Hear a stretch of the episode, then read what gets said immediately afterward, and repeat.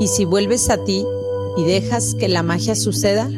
¿Y si te amas en tu propio estilo, en tu propio cuerpo? ¿Y si empiezas a amar tu vida? ¿Y si empiezas a amarte así?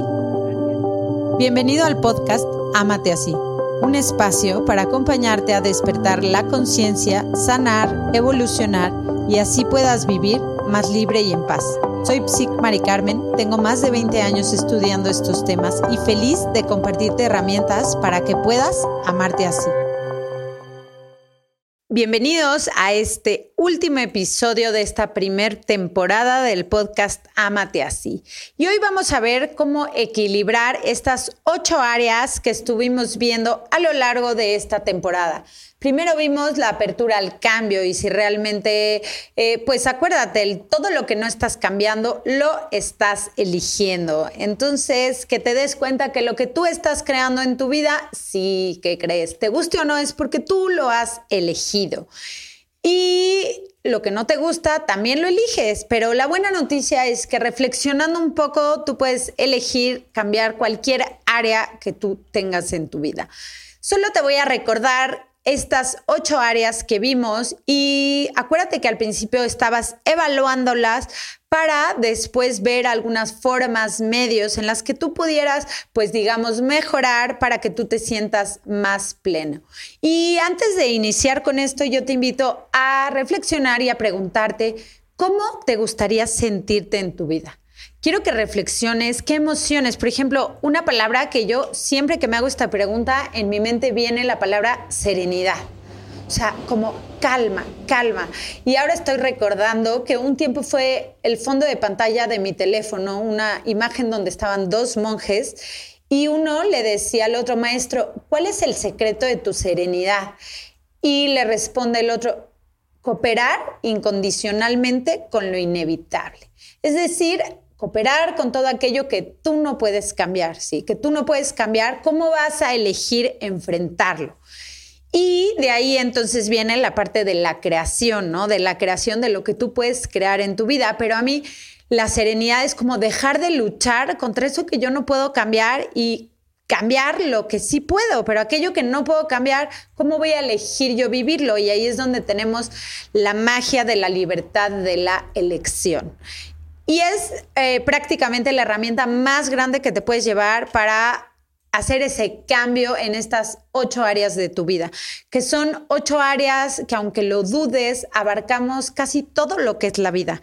Si tú empiezas a trabajar en cada una de ellas, pones tus medios concretos para inflarla y yo te invito a revisarla por lo menos cada seis meses, porque luego de pronto la vida se empieza a cargar a que en lo social estoy increíble, pero la pareja terrible, ¿no? O en la familia, o el dinero, o el dinero está muy bien, pero ya de plano la salud está terrible y el estrés a todo.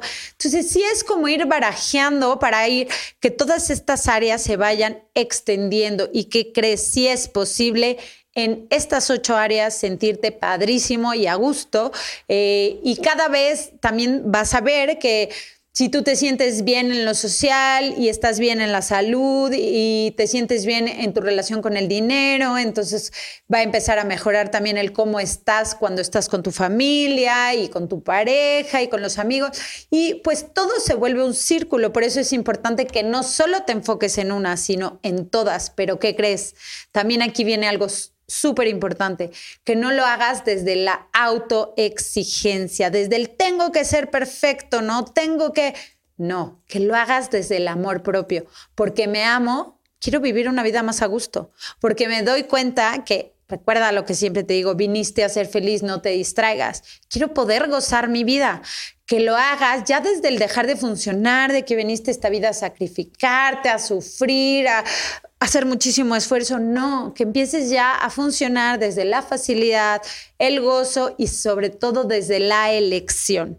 Te repito lo que te dije hace un momento, la elección es la herramienta mágica que va a cambiar tu vida. Cuando tú elijas algo, entonces todo el universo va a empezar a trabajar y a conspirar para aquello que tú quieres. Pero acuérdate que esto solo sucede cuando te das cuenta que tú eres el punto de creación de tu vida.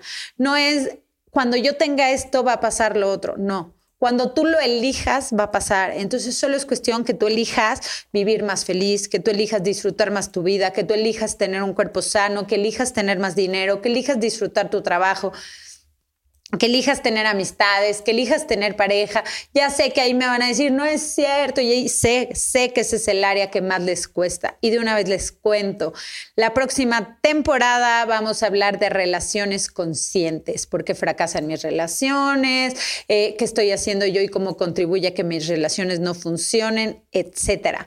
Pero eh, también es importante que cuando lleguemos a eso ya hayas trabajado estas otras áreas de tu vida. Porque cuando tú tienes, digamos, esta ruedita avanzando, a lo mejor no de forma perfecta, pero más armónicamente, entonces también vas a gozar más tus relaciones. Y sí, porque te vas a dar cuenta que las relaciones, eh, y sí hablaríamos de las de pareja específicamente, están hechas para hacernos más conscientes y para disfrutarlas, no para sufrirlas, no para que es tu cruz, no, ¿sí? O sea, están hechas para gozarlas y si no lo estás haciendo, no te pierdas la próxima temporada. Y bueno, yo espero que te haya gustado esta y que en algo haya contribuido en tu vida y si es así, acuérdate de compartirlo, calificarnos aquí en Spotify y en los diferentes medios para poder seguir haciendo más temporadas para ti. Gracias por haber escuchado y si en algún en alguna de estas áreas tú sientes que vas un poco bajo, acuérdate de volver a escuchar el capítulo que está para ti de forma gratuita y que veas qué es lo que necesitas trabajar y que nunca es tarde, siempre es el momento perfecto para que tú elijas amarte así y trabajar en ti.